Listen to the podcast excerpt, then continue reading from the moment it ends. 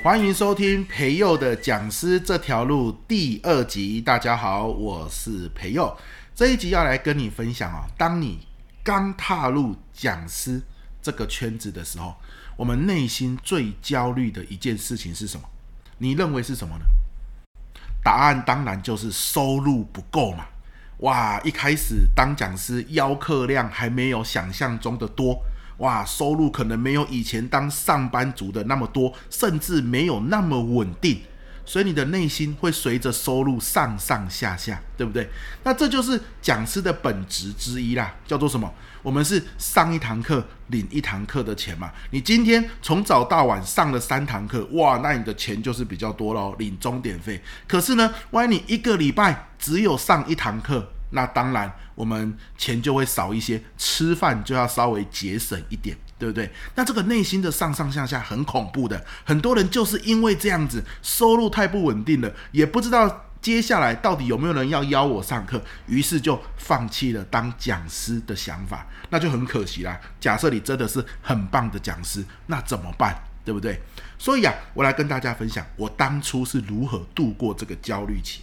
好，第一招。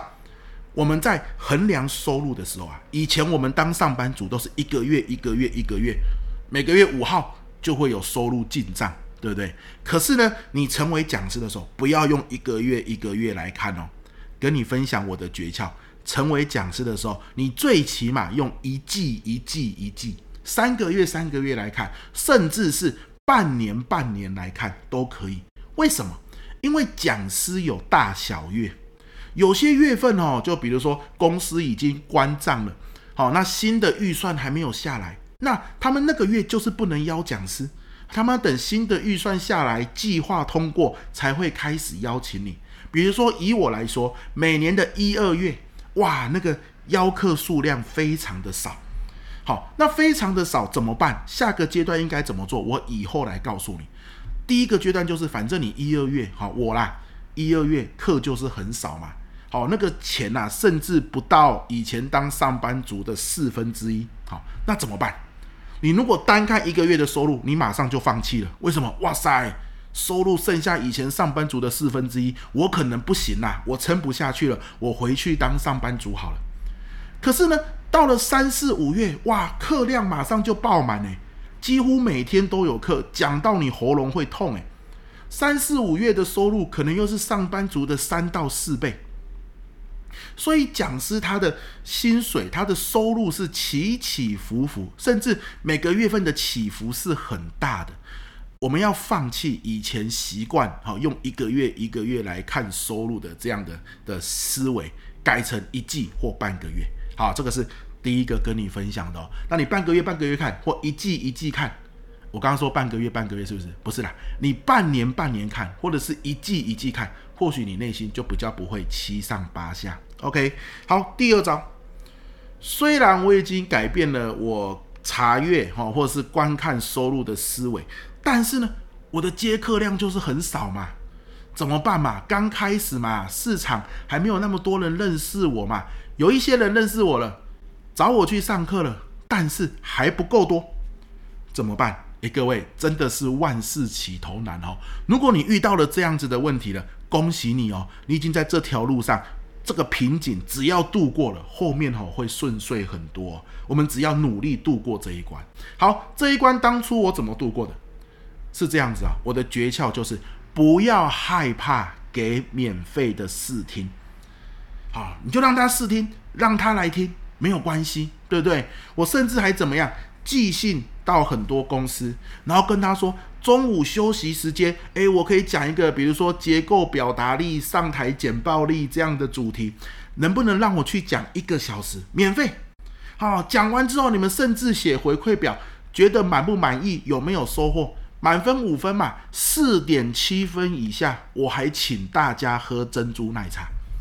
所以不止免费而已呢。如果你觉得不满意，我浪费你的时间，我跟你赔礼道歉，我买饮料送你喝，啊，那拍谁浪费你中午的时间？好，就这样子啊，一直讲，一直讲，一直讲。的确哦，也请过几次珍珠奶茶呢。可是呢，很有趣哦，人生就是那么有意思。就是我第一次请喝珍奶的那个单位，主管找我去上一整天的课，诶，那一整天的课就有收费了，对不对？所以就有很多这样子免费试听的机会，我不断的去铺，不断的去推。啊，免费嘛，他们就说好啦，听一下，对吧？好，说不定有收获。这个主题很像很重要啊，万一不满意，还有真奶可以喝，那我就得到了曝光的机会。你看，人家主管本来不认识我，甚至他们的这个组员还在四点七分以下，我还要请喝真奶。可是我得到了一个六个小时整天的课程。我有一个讲师朋友叫做雨生，好，他呢。大学毕业之后呢，立志成为一个环境保育的讲师。可是，一开始大家也不认识他啊，怎么办？哦，他呢一样到很多的学校的社团说，我可以免费去分享哦。好，打电话寄信到这些学校的社团，那社团也没什么经费嘛，就说好好好，那你来分享吧，反正是免费的嘛，太棒了，是吧？那雨生去分享之后呢，拍照、写心得，放上 IG，放上 FB，很多人看到之后就知道啊，雨生有在讲这样的主题哦，我们可以邀他来讲，对不对？我也是一样啊，我那个中午时间到各个公司去免费分享的时候，诶。征得他们的同意，我也拍照，然后也写写心得。今天到这家公司讲了什么？他们问了什么问题？我怎么回答？啊，我觉得对各位朋友也会有帮助，所以写成文章跟大家讲。好，一来大家听了可能真的有帮助；二来他们就知道哦，培佑这个人有在讲这系列的主题。以后呢，如果有需要邀约上课、邀约演讲，可以找培佑。诶，慢慢的也就这样子推广出去了哈。所以第一步，邀客量不够，导致收入不够，让你内心很慌。我的方法就是不要害怕给免费的试听，尤其现在这个时代，以前我们那个时代还没有 Podcast，还没有 YouTube，还没有很流行。现在你甚至可以把你的内容录成十分钟、十分钟一段的 YouTube，然后放到网络上。让大家来听，或许很多人听到了，觉得真棒、真有用，就邀请你去分享了。我另外一位朋友林一楼老师，他就把很多声音表达的技巧放到 YouTube 上面去，哇，流量跟点阅率很高，也的确打开了很多公司找一楼老师到部门里面做声音培训这样的一个契机，是吧？所以不要害怕，不要这个。拒绝做免费试听这个动作，哈，这个效果是很好的。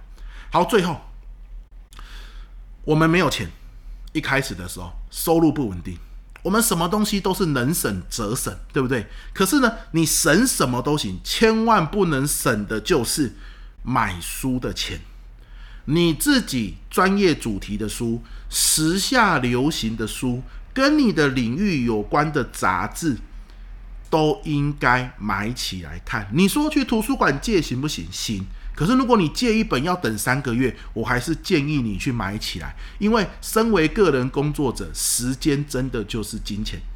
OK，这些书不断的看，你会有新的灵感。你有新的灵感，你的课程就会再进化。你的课程再进化，那你在平台写的文章啊，你给大家免费试听的内容，你就不用担心，你只有这些料嘛。